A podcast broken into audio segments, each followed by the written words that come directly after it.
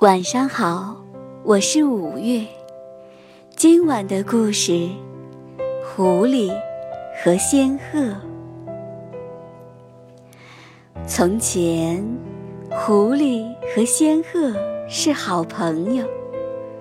这天，狐狸对仙鹤说：“明天到我家吃饭吧，我请你喝汤。”仙鹤很高兴地答应了。第二天中午，仙鹤来到了狐狸家。狐狸在厨房里忙了一会儿，端出了两只平底的小盘子，盘子里盛了一层肉汤。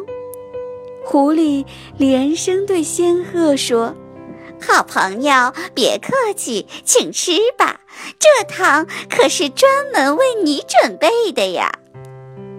仙鹤饿极了，它努力地伸长脖子去喝汤，可是仙鹤的嘴巴又尖又长，怎么也喝不到盘子里的肉汤。这时候。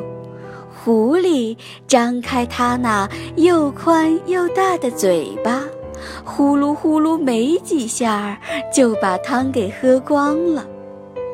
狐狸假惺惺地问仙鹤：“好朋友，吃饱了吧？我烧的汤合不合你的胃口呀？”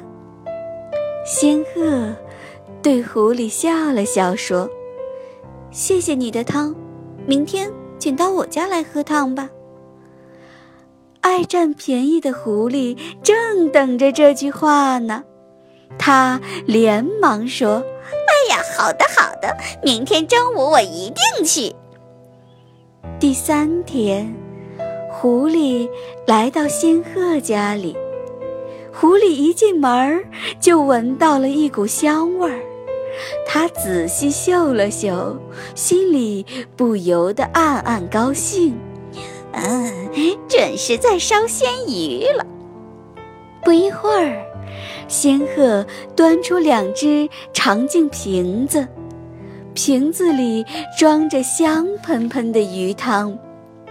仙鹤笑着对狐狸说：“好朋友，请吃吧。”别客气，这是我专门为你烧的鲜鱼汤。狐狸闻着香味儿，馋得直流口水。可是瓶口又细又长，它那又宽又大的嘴巴怎么也伸不进去。而仙鹤呢？